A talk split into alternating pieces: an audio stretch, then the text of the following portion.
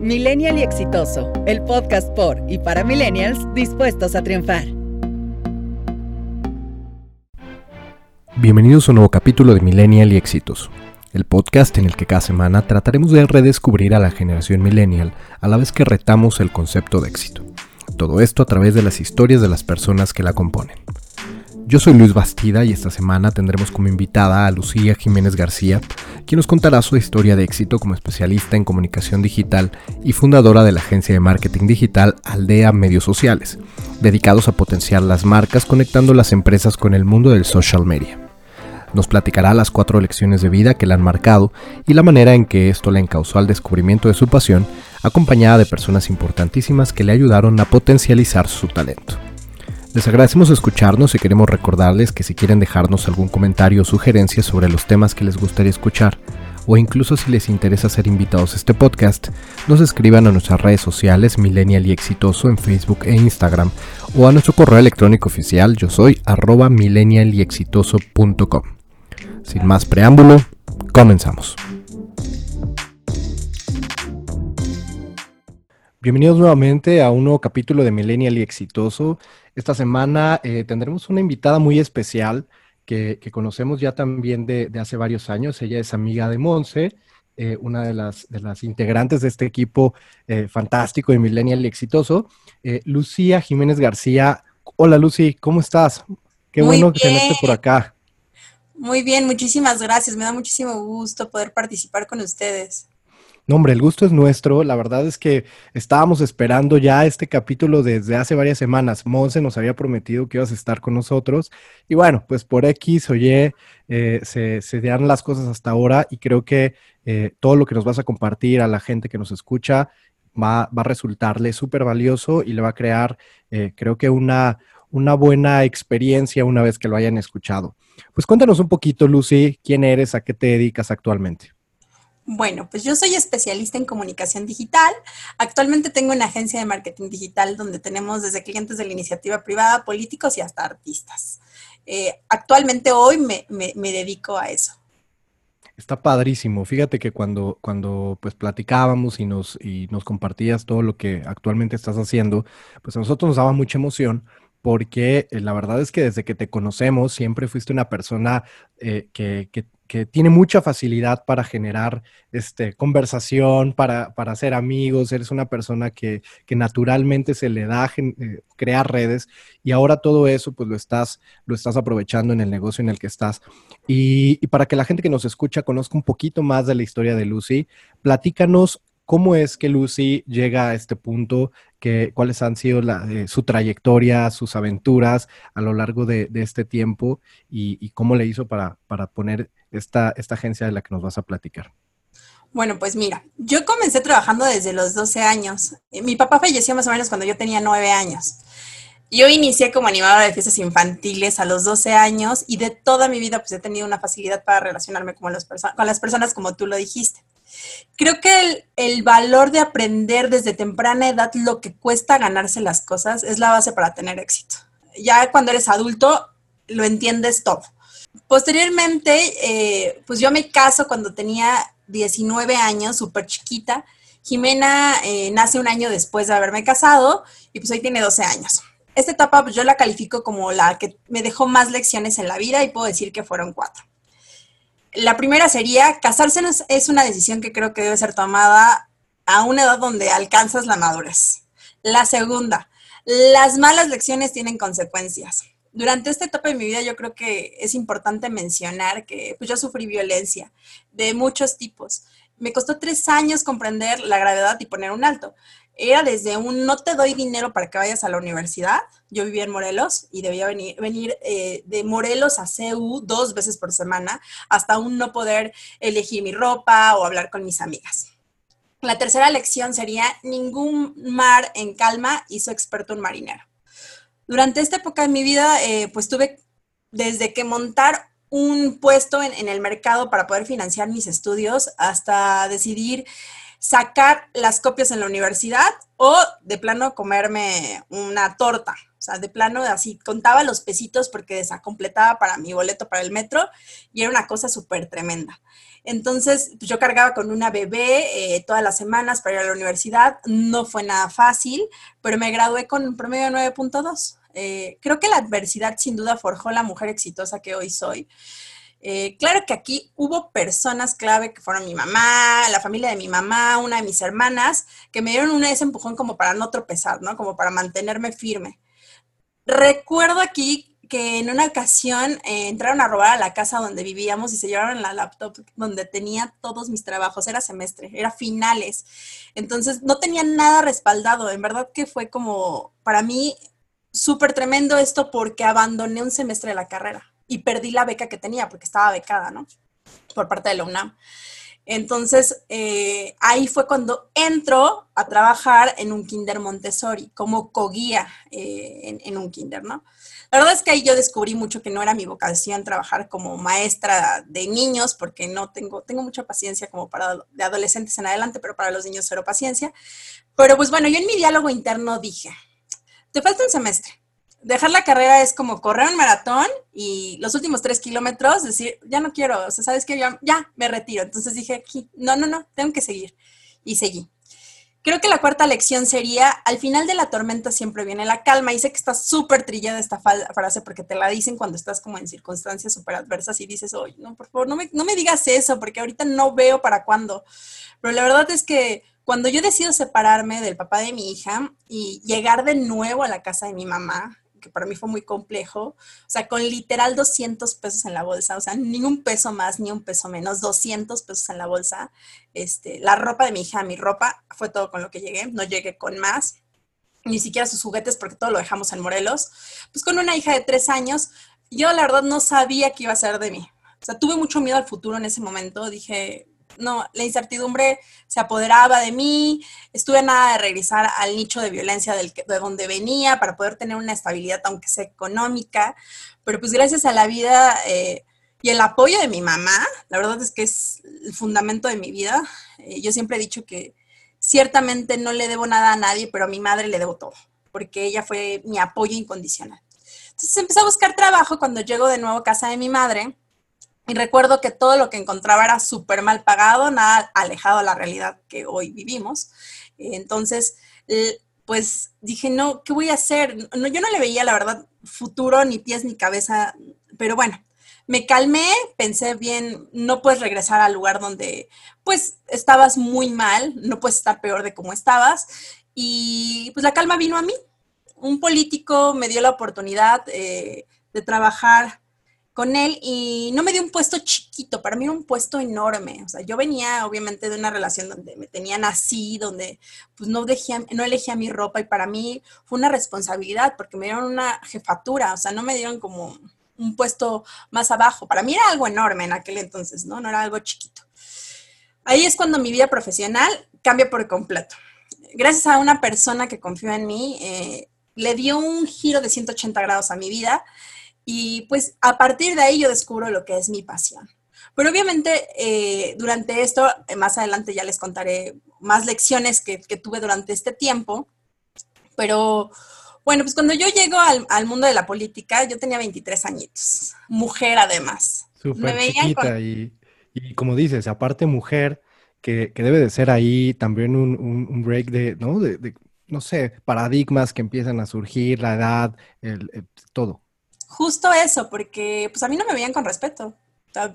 Eh, la verdad es que me ninguneaban, mm, como que no se, no acataban, porque aparte este político le daba mucha, mucho poder a las redes sociales y a la participación ciudadana, y entonces para él que se atendieran las peticiones a través de este medio era súper importante, pero pues como que a ellos no les importaba tanto, te estoy hablando de cuando yo hace 23 años, hoy tengo 32, eh, bueno, tenía 23 años, y, y la verdad es que aprendí muchísimas cosas durante esta época, aprendí que forma es fondo y que el trabajo mata grilla esa fue la base que hizo que me ganara el respeto de los demás y que en aquel entonces posicionáramos junto con mi equipo, porque es muy importante visualizar y ver que tú no lo haces solo. Debes de rodearte de un equipo que tenga el profesionalismo y que sea gente capacitada para que esto surja. Eh, junto con ellos hicimos que mi jefe, el que era mi jefe en aquel entonces, se, posicionara como el mejor alcalde del país en social media. O sea, lo posicionamos. Y te digo, estamos hablando de una chavita de 23 años que llegó con 200 pesos en la bolsa, que no sabía qué iba a hacer de su vida con una hija y que aparte había estudiado pedagogía. Entonces, yo no tenía nada que ver con redes sociales. Yo cuando llego a las redes sociales, yo sabía manejar mi Facebook y, no, no, tenía Twitter. Entonces yo decía, pero ¿por qué me está dando esta oportunidad? Yo no entendía por qué. O sea, porque había gente más capacitada atrás de mí que podía obtenerlo, pero la verdad es que este, este señor para mí fue un ángel y fue un parteaguas en mi vida, porque la verdad es que sí me ayudó muchísimo. Y pues bueno, a partir de, él de ahí él se encargó durante el tiempo que trabajé para él que me especializara en comunicación digital. O sea, la verdad es que estoy súper agradecida con él porque nunca escatimó y puso todo su empeño, todo, yo puso todo su empeño para que yo pudiera brindarle resultados y además a mí me dejó como que grandísimas lecciones. Llevo ya casi 10 años trabajando para políticos, pero en la penúltima administración yo decidí renunciar. Fue algo como que me causó un shock muy grande porque pues en aquel entonces yo tenía un, ya ya tenía una subdirección, o sea, yo ya no era jefa de departamento, yo era subdirectora y ganaba súper bien, tenía un sueldo estable, pues seguro, prestaciones, pero mi actual esposo, la verdad es que me, me, impulsó y me dijo, a ver, Lucy, tienes la capacidad como para emprender algo tú. Y la verdad es que sí me empujó como para decir, híjoles, me voy. Obviamente cuando yo voy con este político y le digo, me voy, es como de, ¿por qué abandonas el barco? Sí, le sorprendió. Tomar, sí, totalmente, porque primero es tomar esa decisión de, de, de cortar pues ya un, un una trayectoria que tienes, ¿no? Trabajando. Eh, la verdad es que cuando, cuando estás, por ejemplo, igual hasta comprometida con, con, el trabajo, con las personas, tanto, tanto tus jefes, esta persona que te apoya, eh, con tu equipo de trabajo, es difícil tomar esa decisión, ¿no? Y, como dices, resulta un shock tanto para ellos como para ti.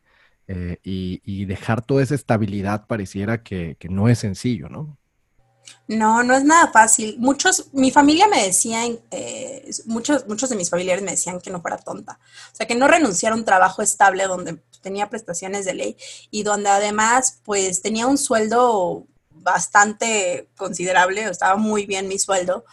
Y la verdad es que, pues dije, no, no, voy a renunciar, voy a poner mi agencia. Y sí, tuve mucho miedo, por supuesto que tuve muchísimo miedo, una hija eh, que tenía que, yo que velar por ella, pues no es nada sencillo, ¿no? Sí, ya tienes otras responsabilidades. claro, pagar la renta, el coche, ta, ta, ta, todos los gastos que se generan, ¿no? Cuando eres independiente. Eh, pero pues estaba segura que tenía el conocimiento para emprender, entonces la verdad es que eso fue lo que me impulsó como para decir, estoy lista para poder emprender y poner mi agencia. Encontré grandes clientes de la iniciativa privada. Al principio la verdad es que uno toca puertas y yo tocaba 10 puertas y me abrían una. O sea, me abrían una para poder presentarles un proyecto. O sea, eso no quiere decir que me contrataban. Entonces al principio sí fue como, oh, bien complicado porque si no eres perseverante y, y eres de los que pues no te enseñaron como a lidiar con la frustración, pues sí te vienes para abajo. ¿Por qué? Porque dices, ya toqué 10 puertas, me dieron una posibilidad y aún así me dijo que no. Entonces es como, mm, ¿ahora qué hago? Y pues y aunque yo no quería trabajar ya con políticos, porque dije, no, es un ambiente súper pesado, la verdad es que hay mucha grilla y aunque no tengas nada que ver y tú nada más lleves redes sociales, pues en cierta parte, eh, pues estás como vulnerable en la política, ¿no? Pero bueno, Actualmente en la agencia tenemos cuatro clientes políticos, más los de la iniciativa privada. Tenemos eh, dos gobiernos municipales y eso es lo que hoy actualmente, ¿no? Es lo que hoy tenemos. Obviamente, pues yo damos capacitaciones además a, emprendedores sin costo. Eh, obviamente aquí nos contratan las personas para que podamos dar capacitación a los emprendedores y que ellos eh, sepan cómo llevar la estrategia en redes sociales de una manera básica. Pero bueno, pues técnicamente creo que hasta ahí podría decirte que, es este como la parte de, cómo llegué a tener una agencia.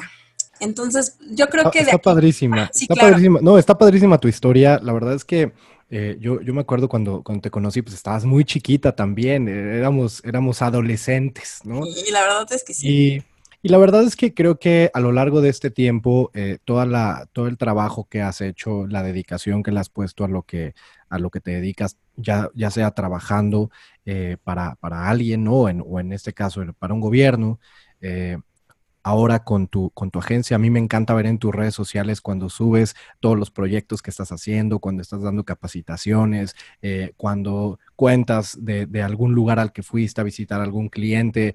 Todas esas cosas seguramente te llenan de muchísima satisfacción y, lo, proyectas muy bien. Y yo creo que con la historia que, nos cuentas, eh, se nota toda esa pasión de la que hablas. Y a mí me encantó eh, las lecciones que nos compartiste de, inicio, porque justamente hablan de, lo que muchas personas pasan eh, a lo largo de sus, de sus propias historias y que, y que de repente sentimos que, pues ahí va a acabar todo, ¿no? Que, no hay una, una, salida, que no hay, eh, no, vas a tener ese problema y, ahí se va a terminar toda tu, em, em, empezando con tu carrera, pero, pero incluso hasta tu vida, ¿no? Y entonces creo que es bien valioso eh, lo que nos compartes y la manera en la que pues en la que saliste de esto con toda la actitud, seguramente fueron momentos bien difíciles, pero hoy verte contenta, exitosa, pues nos da muchísimo gusto y, en verdad muchísimas gracias por compartirnos esto, Lucy. Yo creo que mucha gente que te va a estar escuchando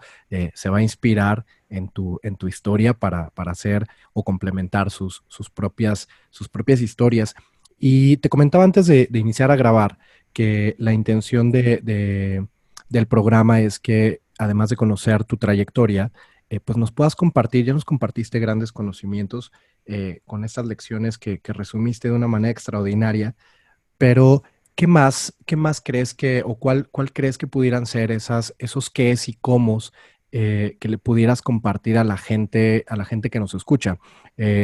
Haces muchas cosas, porque no solamente estás con tu agencia, decías ahorita haces capacitaciones, estaba viendo que haces voluntariado con, con este, comunidades indígenas. Eh, la verdad es que haces un chorro de cosas y seguro tienes muchísimas cosas que compartirnos. Entonces, pues, pues dinos, ¿qué, qué, qué más podemos aprender de Lucy? Pues mira, yo creo que tengo tres frases que me conducen y hacen que no pierda el rumbo. La primera es, el ladrillo es para que te lo pongas en la cabeza, no para que te pares sobre él. Y es que pasa muchas veces, ¿no? Cuando vas como escalando, es, es muy fácil. Cuando a una persona le das poder, a veces se vuelve loca. Entonces yo creo que ladrillo es para que te lo pongas en la cabeza, ¿no? Y te plantees, a ver, yo estoy aquí para servir, no para servirme, en el caso de cuando estás en la política. Eh, la segunda frase sería, si te dicen no, no te claves, agradece y keep going. O sea, a lo que sigue. Ya no, no, no, no es necesario, vas a encontrarte mil nos, pero no te claves, agradece y sigue. La tercera sería, como te traten los demás, es su karma, pero como reacciones tú, va a ser el tuyo. Entonces, creo que estas tres frases me han conducido eh, eh, en esta etapa de, mi vida y creo que rendirse no es una opción. Eh, yo creo que ese sería como el mensaje. Al final yo creo que cada hecho de la vida es una lección y que el éxito sí depende mucho de la gente que te rodees. Cuando tengas en mente, por ejemplo, un cliente, que no desistan, nunca desistan. Quiero contarles que yo tardé cinco años haciendo antesala para que me diera sí, el sí, el sí, uno de mis mayores clientes. O sea, cinco años visitándolo. Obviamente le llevaba como proyectitos y otras cosas que me pedía, pero la cuenta grande no me la daba. Tardé cinco años para que me dieran esa cuenta. Y la verdad es que hoy es parte de la familia de Aldea Medios Sociales, que es como se llama mi agencia. Y pues bueno, recuerden que el no ya lo tienen. O sea, vayan por el sí. En cuanto al tema de comunicación digital, yo creo que hoy quien no tiene presencia está destinado al fracaso. Yo creo que esto es en la mayoría de los giros. Eh, esta pandemia yo creo que nos demostró que si no, no avanzas a lo digital, eh, pues tienes grandes posibilidades de no tener éxito en el emprendimiento o en tu negocio yo les sugiero que se asesoren para que puedan llevar sus plataformas in-house, si no tienen como el dinero como para poder contratar una agencia eh, y a un, o un profesional para que les lleve la parte de la gestión, pues que sí que se capaciten y se asesoren para que puedan llevar sus redes dentro de la empresa y esto les genera, pues obviamente, aminoras los costos y aprovechas tu capital humano para poder llevarlas. Pero creo que sí es indispensable. O sea, ya ubicándonos en la parte de, de lo que yo hago, creo que ese podría ser como mi mayor consejo.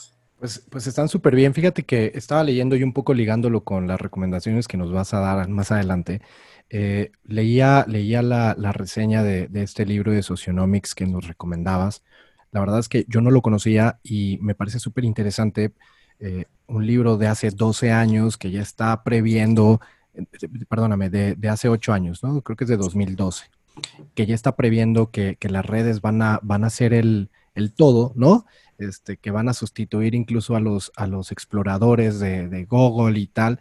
Y, la realidad es que hoy está pasando, ¿no? Hoy, si quieres comprar algo en las redes, si quieres vender algo en las redes, si quieres posicionar tu marca, tiene que ser en las redes. Y cómo las redes pueden eh, destruir o, exponenciar tu, a tu persona, porque hoy incluso hablar de, de tener unas redes que que, también hablen de ti como persona y después entonces eso te, ayude para posicionar tu, marca personal eh, como, a tus empresas o, tus negocios, tus proyectos. Eh, eso está buenísimo y, ahí creo que en algún momento nos tendrás que, nos tendrás que compartir algo adicional porque eso, ese tema en particular creo que a mucha gente hoy en un contexto de cerrar negocios físicos o de tener menor presencia física y empezar a tener mucha más presencia digital, mucha gente que apenas está subiendo a eso y que ya le urge, ¿no? Y, no es sencillo, la verdad es que no es sencillo lo que, lo que haces, Lucy. Sí, la verdad es que hay, hay alguna resistencia, sí hay resistencia eh, por ciertos sectores en, en, querer emprender en este sentido en las redes sociales, pero creo que hoy es básico, no hay manera de que no tengas eh, estés eh, presente, valga la redundancia, en las plataformas. Tienes que tener sí o sí. Y un, la gente se va más allá de la publicidad de boca en boca, que es lo que haces en redes sociales, cuando por ejemplo tú subes a tus redes que estás comiendo en un restaurante y bien puedes poner que la comida estuvo pésima, que el servicio estuvo pésimo. Entonces ahí híjoles, es un tache para tu, para tu negocio, o bien puedes decir es el mejor lugar, la mejor atención. Entonces, creo que hay muchas estrategias que los negocios pueden implementar, ya sea que sean físicos o que decidan, por ejemplo, cerrar oficinas. Yo hablaba hace tiempo con uno de mis principales maestros, que se llama Jorge Ávila en esto de las redes sociales, que de hecho también es como un influencer, y la verdad es que lo sigo muchísimo porque tiene muchísimo aprendizaje. Él me decía que él estaba pensando en, en cerrar sus oficinas en San Pedro, o sea, está pensando en su futuro, en el futuro cerrar las oficinas en San Pedro y mandar todo a home office, absolutamente todo. Esto le va a minorar obviamente costos, luz, recepcionista, renta, ta, ta, ta. Y la verdad es que no es una mala idea. Hoy en día con la tecnología que tenemos podemos avanzar a esto y no necesitas si vas a, vas a emprender, no necesariamente necesitas tener un local, también depende del giro, no todos, ¿verdad? Si vas a tener una purificadora de agua, pues bueno, no es como tan factible que la tengas en tu casa, ¿no? Si necesitas como un lugar, pero hay giros que te permiten, por supuesto, poder pasar a esta parte de lo digital sin que tener, un lugar físico. Y, es muy interesante cómo los negocios van a, van a ir hacia, hacia eso, pero eh, lo, que, lo que creo que, que tú haces hoy me parece interesante porque no es sencillo hacer ese cambio digital, ¿no? Yo me imagino los pequeños comerciantes, las pequeñas empresas que, todo lo, planteaban en un entorno físico y que tenían poca, poca eh, experiencia en, los, en, las, en las redes o en cualquier canal digital y, pasar, tú decías, eh, un poco de resistencia, ¿no? A, a, pasar, a veces por miedo, porque pues no sabes, pero Creo que ese es el, lo principal. La gente no sabe cómo hacerlo, ¿no? O cómo hacerlo bien. Y entonces, eh, pues eso les puede incluso después perjudicar. Entonces, como dices, capacitarse. Si no puedes contratar una agencia como, como, tus clientes, ¿no? Pero al menos capacitarse, estar todo el tiempo actualizado en esos temas y, y sin duda aprovecharlos, porque es una súper herramienta. Sí, claro, hoy en día hay, por ejemplo, herramientas de diseño que no necesitas ser un diseñador profesional como para poder elaborar productos de calidad. Recordemos que aquí la imagen vende. O sea, aquí la imagen vende, por supuesto, en redes sociales y no es lo mismo que promociones un arreglo de flores tomado en tu mano, una simple foto, a que le pongas fondo, que tal vez le metas un poquito más de diseño y no se necesita ser como tan profesional, pero sí hay que invertirle. Por ejemplo, si tiene la posibilidad de contratar a un amigo que es fotógrafo eh, y que les puede hacer una sesión de fotos de sus productos, háganlo porque sin duda todo este stock les va a servir para poder promocionar sus artículos y al final del día no gastaron tanto. Ahora que si toman, por ejemplo, un curso en línea de administración de redes sociales, les puede funcionar para poder saber desde cómo pautar, pagar publicidad en Facebook, cuáles son los mejores horarios para publicar, eh, ¿qué, es mejor, qué debes de tener.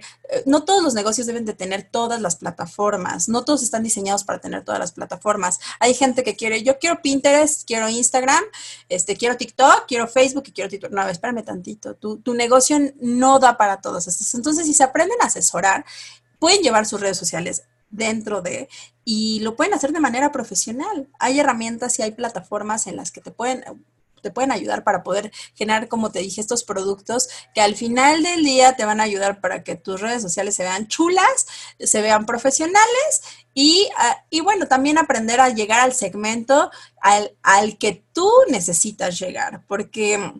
Yo veía, por ejemplo, que hoy en día los grupos están como súper de moda, ¿no? Y este como de, me das like y yo te doy like a tu página, no, no funciona. Es, es algo que les tengo que decir, no funciona.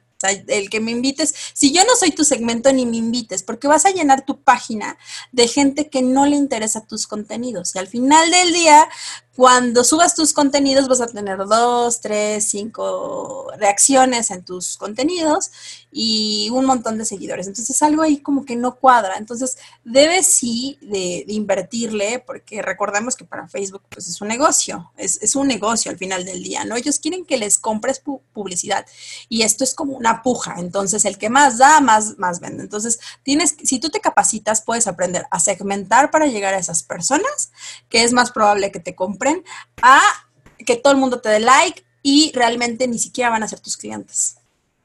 Sí, yo creo que esa es una de las lecciones más importantes en las redes, ¿no? Eh, cuando, cuando se habla de interacciones, pues todo el mundo decimos, ah, ya tienes 10 mil likes, sí que padre, pero y de esos 10 mil, eh, ¿cuál es la efectividad que estás teniendo? con, la, con el producto, el servicio o, la, o el mensaje que quieres lanzar, ¿no?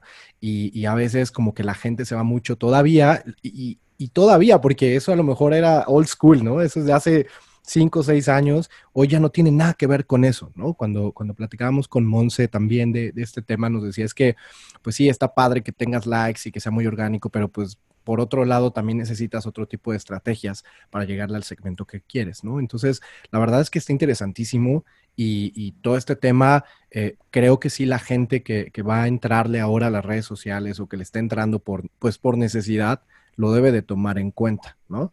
Y, creo que también la otra, y, que mucha gente no, no este, tal vez no sabe cómo hacerle, y a lo mejor la, sobre todo la gente más joven que nosotros, tú ya tienes mucha experiencia, pero eh, empezando con, con, esto que decías, que tú desde muy joven empezaste con este tema de redes, ¿cómo le hace una persona para entrarle a este, a este medio? Hoy todavía necesita trabajar para una agencia formal o ya puede hacer muchas más cosas independientes, o, qué tiene que suceder para que una persona le entre a, trabajar en el, en, el, en el, medio en el que tú te desenvuelves, Lucy? Pues yo creo, mira, la clave está en que, pues bueno, yo soy pedagoga, yo no estudié ni mercadotecnia, ni periodismo, ni comunicación, yo soy pedagoga. Aquí la cuestión es que yo me he profesionalizado, o sea, eh, de entrada a mí me agarraron para redes sociales porque tengo muy buena redacción y muy buena ortografía. Entonces, esa es, la, es la base, ¿no? Si te quieres dedicar a esto, métete a la redacción, a la ortografía, para que tengas copies muy bonitos y para que, pues es que no puedes tener un error. O sea, aquí no hay margen de error con un cliente. No puedes cambiar una S por una Z o una B por una V. No hay manera. Entonces, creo que la ortografía es básica. Primero, si quieres meterte a esto, métete un curso de, redacción y ortografía, lee mucho, no hay como leer como para poder ampliar tu vocabulario y para poder tener mejor ortografía. Creo que eso es básico. Segundo, hay muchísimas especializaciones. Eh, la UNAM ya tiene una especialización para estrategia en redes sociales, la dan en, en, Acatlán, de hecho, y puedes aprender muchísimo. Entonces, yo creo que aquí se da mucho lo del Sobrinity Manager, ¿no? ¿Qué quiere decir? Que yo tengo una empresa y entonces, pues mi sobrino, ay, pues este chavo es millennial, pues puede llevarme las redes o, pues bueno, se las voy a dar y le dan las redes sociales, pero resulta que es un rotundo fracaso. Pues bueno, si vas a contratar a tu sobrino, pues mételo a un curso para que pueda capacitarse y pueda entender cómo funciona cada plataforma, cómo elaborar una estrategia, cómo segmentar y es todo esto que te decía, ¿no? Entonces creo que es la segunda, ¿no? Eh, si quieres entrarle a esto, capacítate, profesionalízate, pero busca escuelas que sean, no tienen que ser escuelas particulares, la UNAM ya lo tiene, hay otras escuelas que ya lo tienen, hay escuelas tal vez más chiquitas que ya tienen profesionalizaciones y que no son tan caras. Entonces, capacítate, métete de lleno, lee, hay muchísima literatura, como este libro que acabas de mencionar. Eh, que te podría funcionar como para que tú entiendas cómo funcionan. Hay otro que se llama La rebelión de las audiencias, que también les puede funcionar. Hay muchos de marketing político, dependiendo del giro también, ¿no? Pero es muy importante que se capaciten para que aprendan. Ahora, sí o sí, en esta en, esta, en, esta, en este trabajo, yo no soy diseñadora gráfica, pero tú puedes decir que sin problemas te puedo hacer un diseño. ¿Por qué? Porque tienes que, si tú te vas a dedicar y no quieres contratar a alguien más para que te edite o te diseñe, ah, pues bueno, pues vas a tener que entonces tomar un curso eh, para aprender a diseñar y editar video. Y así vas a tener todo, todo, todo completo como para poder ofrecerle al cliente. Entonces creo que son como los básicos si le quieres entrar a esto.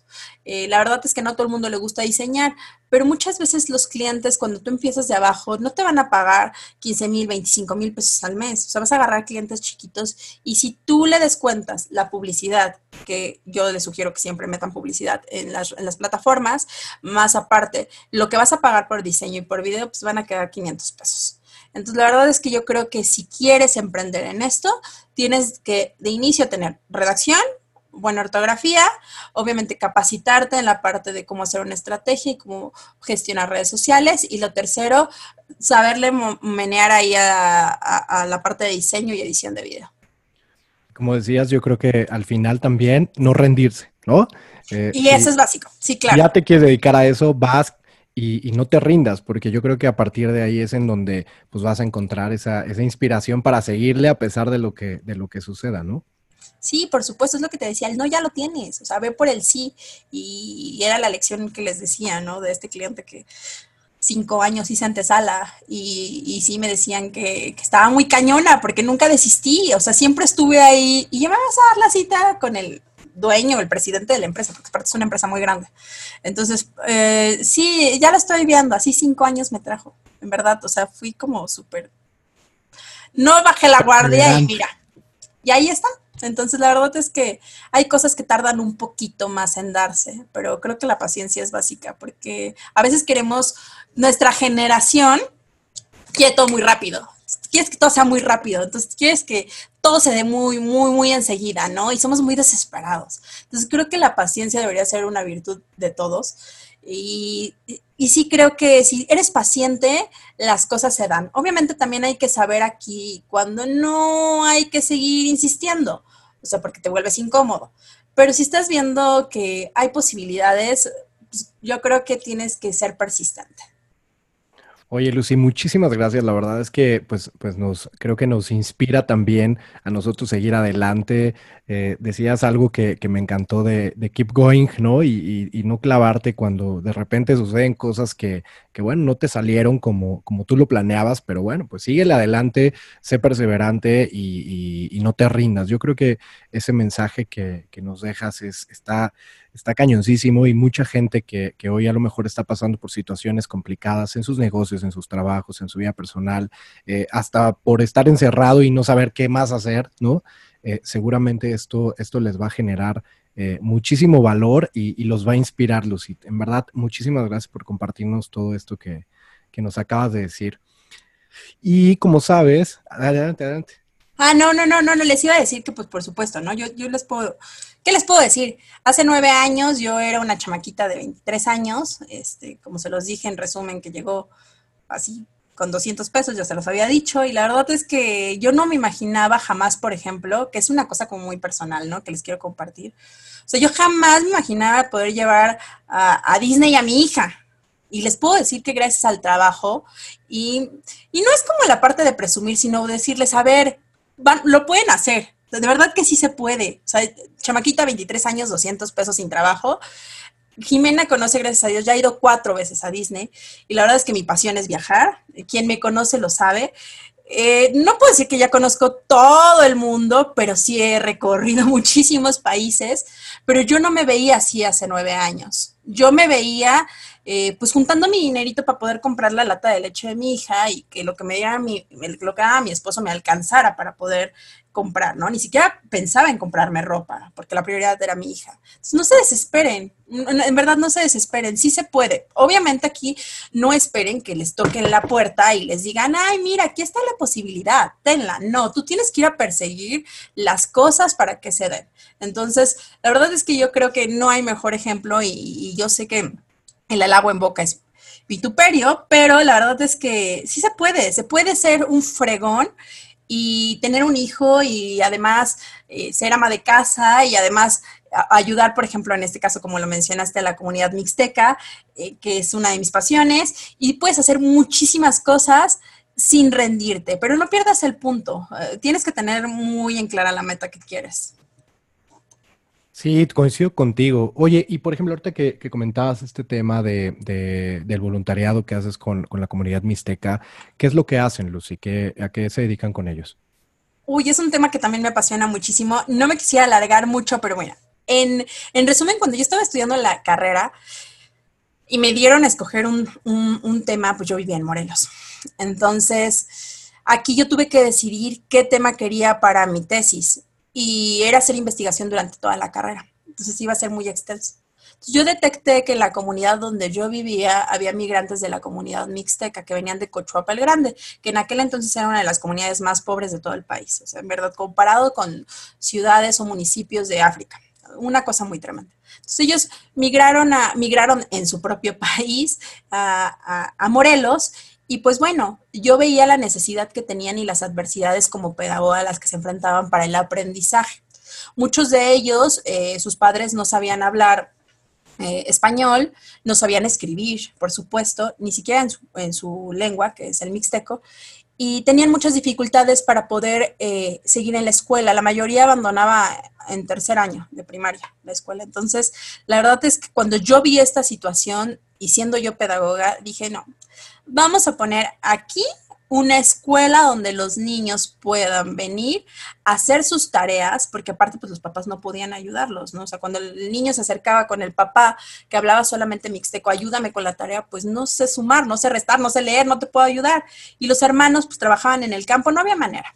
por eso decidí como poner esta escuelita cuando estaba en Morelos eh, y la verdad es que fue una experiencia maravillosa. Yo sigo en contacto con, con, muchos de mis alumnos de la comunidad mixteca. La verdad es que fue algo maravilloso porque pues iban a la casa y yo les ayudaba a hacer la tarea. Entonces yo también veía como muchas deficiencias en el sistema educativo, ¿no? Porque no estaban listos como para atender a una comunidad y querían que dejaran al lado su lengua para que tuvieran totalmente el español y se olvidaran como de sus costumbres, ¿no? Entonces, la verdad es que fue una experiencia para mí de shock donde valorar, a pesar de que yo no vivía exitosamente o tal vez en abundancia en ese punto de mi vida, pero pues sí estaba mejor entonces, si aprendes a agradecer y decir, a ver, tengo esto poquito, pues esto poquito lo voy a, invertir, o no invertir, porque sí es una inversión, pero es una inversión como más bien emocional, porque te llena, no te da algo, no te retribuye. Y sí creo que la, eh, bueno, bueno, sí me retribuyó, yo creo que sí me retribuyó, porque hoy en día yo creo que estoy cosechando lo que sembré. Entonces, creo que esta parte fue muy importante. Hoy muchos de, estos niños, por ejemplo, uno de ellos me escribió hace poquito para decirme que había quedado seleccionado en la Universidad de Morelos. Estaba súper, súper contento y buscábamos como incentivos, le dábamos un celular al niño que tuviera mejor promedio en el año y muchísimas cosas que usábamos como para incentivarlos a que siguieran estudiando y no abandonaran la escuela, porque muchos de ellos abandonaban. Entonces, yo creo que básicamente en resumen, esa es, mi experiencia con la parte de, la educación indígena. Qué padre, Lucy. La verdad es que, pues, nuevamente agradecerte todo esto que nos compartes. Yo creo que todo lo que, lo que has hecho eh, ha rendido frutos. Hoy estás, hoy estás cosechándolos y estoy seguro que hacia adelante te va a traer todavía más eh, y, que, y que lo compartas también hoy con la gente que nos escucha, pero en tus voluntariados, pero con la gente a la que les das capacitación, yo creo que eso es todavía mucho más valioso. Entonces, pues nuevamente muchísimas gracias Lucy por habernos compartido todo esto.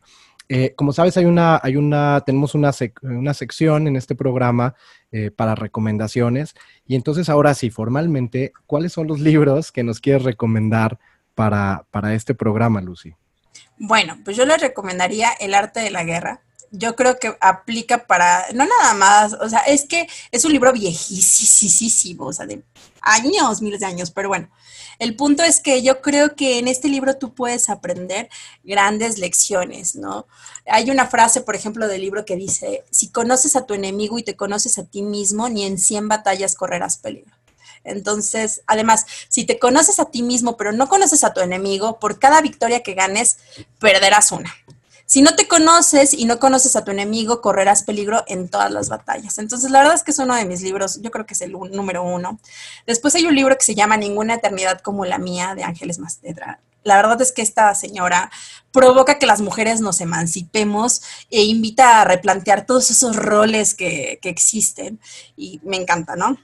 La rebelión de las audiencias de Genaro Villamil, que te hace entender cómo la televisión hoy en día no, o sea, cómo Televisa y TV Azteca y todas estas televisoras que eran las grandes, los grandes monstruos, eh, que entregaban audiencias, porque eso es lo que ellos hacen, ¿no? Entregaban audiencias, hoy en día se han venido para abajo y las audiencias, pues obviamente, como lo dice el, el libro, se han revelado. Y pues las redes sociales hoy ocupan el número uno en la parte de la influencia de compra de, de un de un usuario, ¿no? Y bueno, las 21 leyes irrefutables del liderazgo, que esto era lo que te decía, ¿no? Tú no vas a hacer nada solo, necesitas un gran equipo. O sea, no puedes pensar que vas a ir solo en la vida, porque hasta de la piedra que te encuentras a un lado la vas a necesitar un día, pues igual y para espantar al perro que te quiere morder, ¿no? Pero la verdad es que yo creo que aquí sí es muy importante este libro resaltando que si tú quieres ser un líder, tienes que tener muy, muy, muy presente que no puedes ir solo por la vida, que necesitas de la gente y que tampoco puedes ser una persona que sea tajante, porque al final del día ellos estudian y se preparan y por algo los haces parte de tu equipo. Entonces hay que dejarlos que hagan lo que saben hacer y no ser autoritario de quiero que lo hagas así porque es así. Entonces creo que también ese libro y bueno, creo que son los, hay muchísimos, pero bueno, yo creo que estos podrían funcionarles. Sí, por lo que vemos te encanta leer y creo que hace mucho sentido con lo que nos comentabas hace rato, ¿no? Capacitarte no quiere decir solamente eh, entrar a una escuela y, leerle el, libro de texto que te enseñan, ¿no? Sino tomar de diferentes, de diferentes cosas, de diferentes eh, personas que pues tienen conocimientos, temas totalmente diferentes y eso te va complementando también en tu desarrollo. Eh, tienes razón con ese libro del, del arte de la guerra. Eh, cuando, cuando lo estudias, generalmente todo el mundo dice, pues es que es un libro viejo, ¿no? Y, pero todo lo que está ahí aplica hoy, todo. Y, creo que eso es bien interesante porque eh, son, son experiencias que alguien hace cientos de años, ¿no? Compartió y que hoy te pueden funcionar. Creo que lo que decías hace rato sobre, sobre el conocerte y conocer a tu enemigo, eso es bien importante, ¿no? ¿Cuántas veces no nos pasa eh, en un trabajo que alguien te quiere jugar chueco y, te quiere, no sé, perjudicar? Pero si tú estás preparado, si tú ya tienes esa, la información, si tú ya tienes, no sé, tu reporte, este, si ya tienes todo preparado, te conociste bien, híjole, no te va a hacer ni cosquillas lo que, lo que te vaya, lo que te vaya a hacer esa otra persona para perjudicarte. Entonces creo que eso está buenísimo.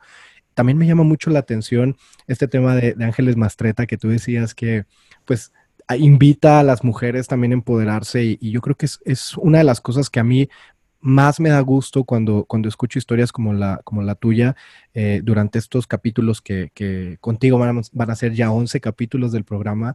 Eh, más de la mitad han sido mujeres con historias extraordinarias y que, y que la verdad es que nos están dando buenas lecciones de vida a los hombres que tenemos que aprender. Entonces, pues nuevamente muchísimas gracias por compartirnos esto, Lucy.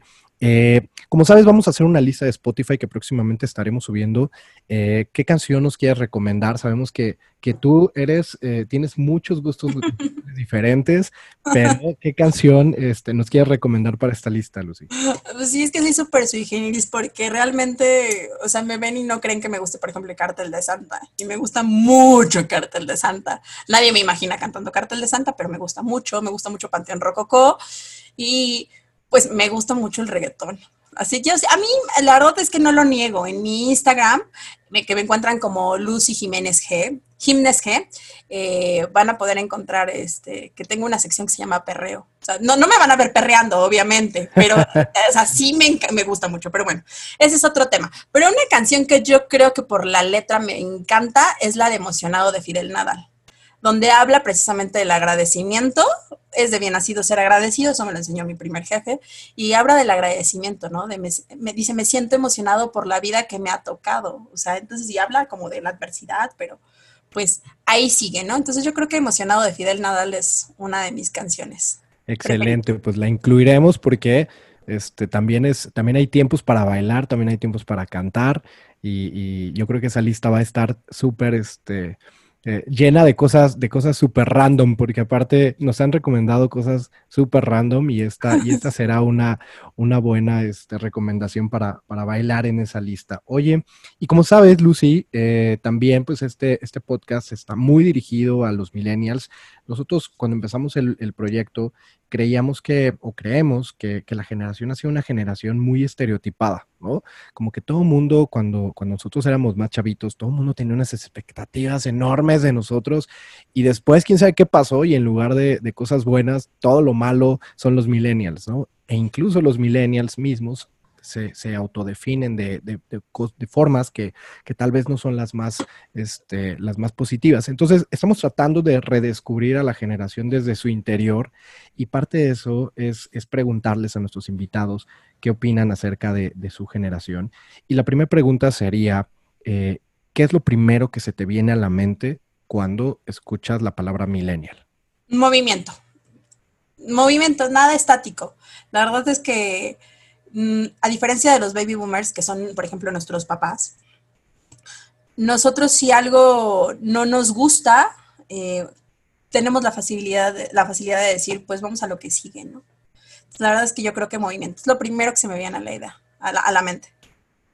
Padrísimo. Y, yo creo que eh, se habla mucho con tu historia también, ¿no? De que todo el tiempo estás en movimiento. Y, y, sí, también, también creo que los, que los millennials todo el tiempo están queriendo cambiar. Y muchas veces eso se, se toma mal, ¿no? Porque entonces pareciera que son inestables cuando al contrario, más bien lo que, ah, yo creo que un poco sí, pero, pero no para mal, ¿no? Vamos, la gente está tratando de también adaptarse en, en una sociedad, en una economía que, que la verdad es que si no estás abierto a cambiar, a, moverte, pues probablemente te, pues te quedes en el camino, ¿no? Entonces creo que es algo que, más allá de ser una cosa negativa, eh, pues genera, genera en, los, en los millennials, en esta generación, una buena oportunidad de poder adaptarse a otras cosas. ¿Y qué características eh, positivas crees que además del movimiento tienen los millennials o qué características consideras que pueden ser sus áreas de oportunidad? Pues yo creo que se adaptan con facilidad. Eh, es gente que entiende, nace con la tecnología, nacimos con la tecnología, digo, no como la generación de mi hija, ¿no? Que ellos sí, ella nace técnicamente, o sea, sabe más que yo ya, pero bueno, nace con la tecnología y la verdad es que es muy fácil que te capten las cosas. Entonces yo creo que este es como lo mayor que tienen, que tenemos, porque yo soy millennial, que tenemos los millennials, ¿no? Esa parte de poder entender y poder resolver, digo, creo que es lo que nos distingue. ¿Y qué sí nos duele? O sea, ¿qué cosas crees que, sí como generación nos duelen y, podemos aprender para, mejorar también? Que nos encasillen. O sea, una, una que nos encasillen.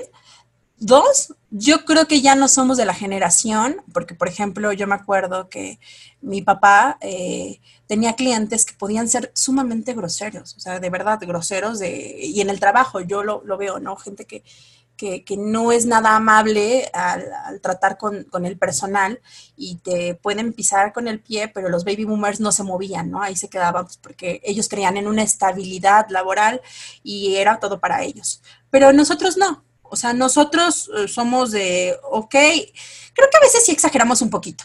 ¿Por qué? Porque no les puedes decir, oye, está mal porque ya rompes, que es como esta parte que también es mucho de debate de la generación sensibles, ¿no?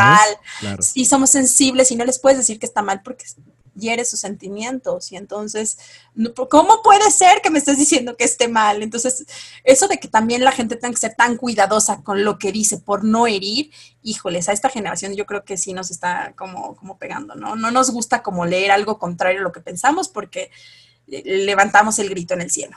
Sí, todo el mundo es el policía de las redes también, ¿no? Yo creo que hablando de este tema de redes, eso, eso se refleja mucho ahí, eso que comentas, ¿no? En la red todo el tiempo alguien dice cualquier cosa y bueno, todo el mundo explota y entonces la cosa entre que si, si eres políticamente correcto o no, el estar cuidando tus palabras para que alguien más no, no sepa, claro que tienes que cuidarlas pues para no, vamos, pero para no ofender a alguien, ¿no? Pero por otro lado también creo que nos, nos hemos ido mucho más allá y de repente también somos, como dices, sensibles y, todo nos parece mal, entonces también creo que por ahí tenemos mucho que, que seguir aprendiendo, ¿no? Sí, por supuesto. Y de hecho algo, es algo muy de los mexicanos, ¿eh? te lo digo porque yo, por ejemplo, he conocido, he tenido la bendición de poder conocer a mucha gente de muchas nacionalidades y nosotros somos de adornar mucho las palabras porque no vaya a ser que damos se vueltas, ofender es que si se ofende, no, tengo que adornarlo, ¿cómo lo pongo bonito? Y no somos directos. Entonces, y la verdad es que, por ejemplo, en Europa son muy directos. O sea, por eso se dice que los alemanes son muy fríos y groseros. No, no son fríos y groseros. Lo que pasa es que tienen otra cultura y ellos no adornan lo que te dicen, te lo dicen tal cual es. Pero pues como nosotros somos de no, no se vaya a ofender. Yo creo que Sí, totalmente. Sí, le, damos vueltas, ¿no? Yo, yo, de repente creo que a veces confundimos la empatía con la simpatía. A ver, no le tienes que caer bien a todos, ¿no? Pero tampoco tienes que ser grosero, tampoco, vamos. Pero, como dices, no darle tantas vueltas, ser más directos, más claros, a veces funciona mucho mejor. La otra persona te entiende más fácil y, y si le diste muchas vueltas, pues en una de esas entiende lo que él, lo que él quiso, ¿no? y no lo que tú querías expresarle. Sí, por supuesto. Entonces yo creo que si esa parte de, yo creo que debemos de arrancarla de raíz los millennials, porque si no, o sea, eso de querer adornar las cosas para que no se vaya a ofender el otro, pues no está padre. Y eso también de querer ser, este, crítico. Por ejemplo, hay dos temas que son súper comunes en redes sociales en los que la gente se desquicia. Adoptar perros o comprar perros. Si una persona dice, oigan, ando buscando comprar un perro, los animalistas se le van a la yugular y le dicen, ¿cómo? Eres un ser humano nefasto, no, no puede ser que quieras comprar un perro. Y entonces ahí entra el debate, a ver, ¿tú por qué no adoptaste a tu hijo?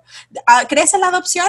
Entonces es un tema que, pero es que la gente se olvida de que no existen hechos, sino perspectivas. O sea, mi perspectiva es tan válida como la tuya, pero en redes se nos olvida y todos nos vamos a la yugular. Si no coincides con lo que yo pienso, estás mal y me voy a la yugular y te ataco hasta que te vea así lloricando y suplicándome perdón en redes, ¿no? Porque aparte nos empoderamos, todos atrás de un teclado somos súper poderosos, ¿no? Y podemos insultar y degradar y decir no sabes cuántas veces a mí me han dicho que me parezco a Yalitza, o sea, así en una discusión, así, ay, cállate Yalitza, y yo así de, o sea, de verdad, es que la gente es súper intensa, y yo así de, bueno, pues muchísimas gracias, o sea, la verdad es que, pues gracias, no me ofende, al contrario, ¿no? Sobre parte, como estoy súper conectada con la parte de, de los indígenas, pues al contrario, me, me, me, sube, ¿no? Que me digan eso. Pero la verdad es que la gente sí se te va a la yugular cuando no piensas como ellos, ¿no? Entre eh, lo de adoptar, creo que sí, adoptar animales creo que es un tema súper sensible.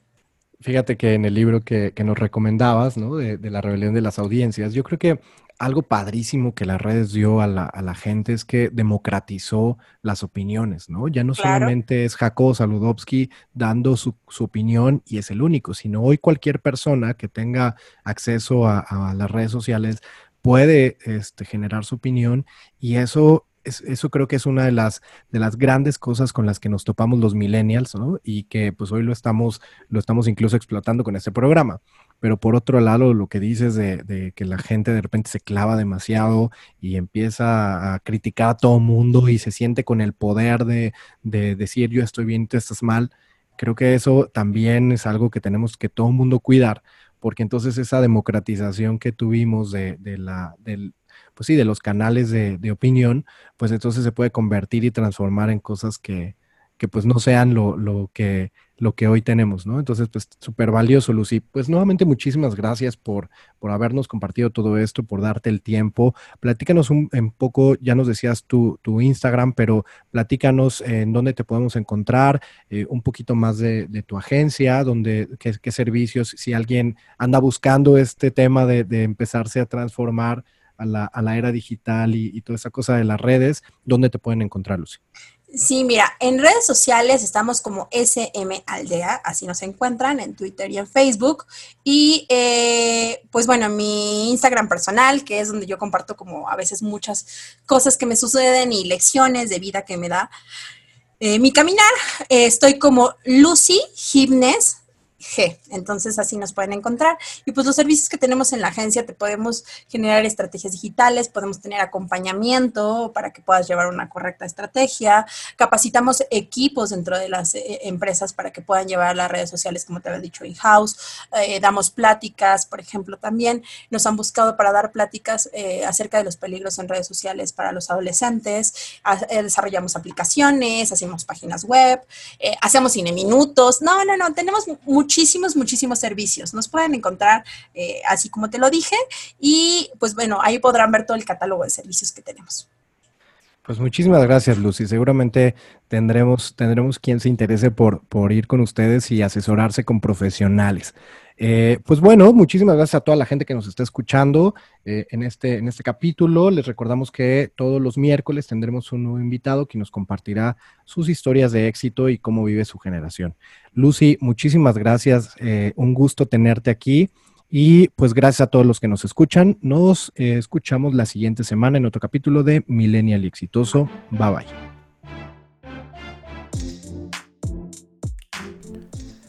En alguna ocasión, Jane Addams, una trabajadora social feminista, pacifista y reformadora estadounidense, dijo, Nada puede ser peor que el miedo de que uno se ha rendido demasiado pronto y ha abandonado un esfuerzo que podría haber salvado el mundo. En este capítulo, Lucy nos compartió cómo a pesar de la adversidad definió sus objetivos, nunca se detuvo y comprendió que la perseverancia es un pilar fundamental para lograr el éxito. Como ella misma dice, ningún mar en calma y su experto en marinero, y siempre estar consciente que después de la tormenta llega la calma. Les agradecemos escucharnos y les recordamos que si quieren dejarnos algún comentario o sugerencia sobre los temas que les gustaría escuchar, o incluso si les interesa ser invitados a este podcast, nos escriban a nuestras redes sociales Millennial y Exitoso en Facebook e Instagram, o a nuestro correo electrónico oficial yo soy arroba millennialyexitoso.com. Les deseamos una gran semana y nos escuchamos en el siguiente capítulo de Millennial y Exitoso. Bye bye. Millennial y Exitoso, el podcast por y para millennials dispuestos a triunfar.